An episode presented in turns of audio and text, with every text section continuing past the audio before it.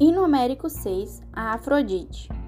Cantarei a bela Afrodite de coroa de ouro, deusa veneranda que se tornou senhora de todos os adornos de Chipre, que fica junto ao mar, onde o forte sopro úmido de Zéfiro a levou, do alto da onda do mar ressonante, entre a branda espuma. As horas, de diademas de ouro, a acolheram com alegria e lhe deram vestes imortais.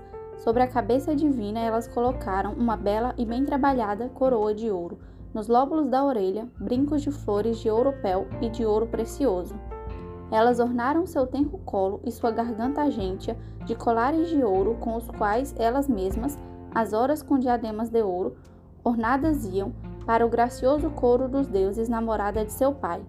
Após ter posto sobre seu corpo todos esses ornamentos, elas a conduziam até os imortais. Eles a saúdam com alegria e jogavam seus olhos e mãos sobre ela, Cada um deles desejava recebê-la como legítima esposa e conduzi-la até sua morada.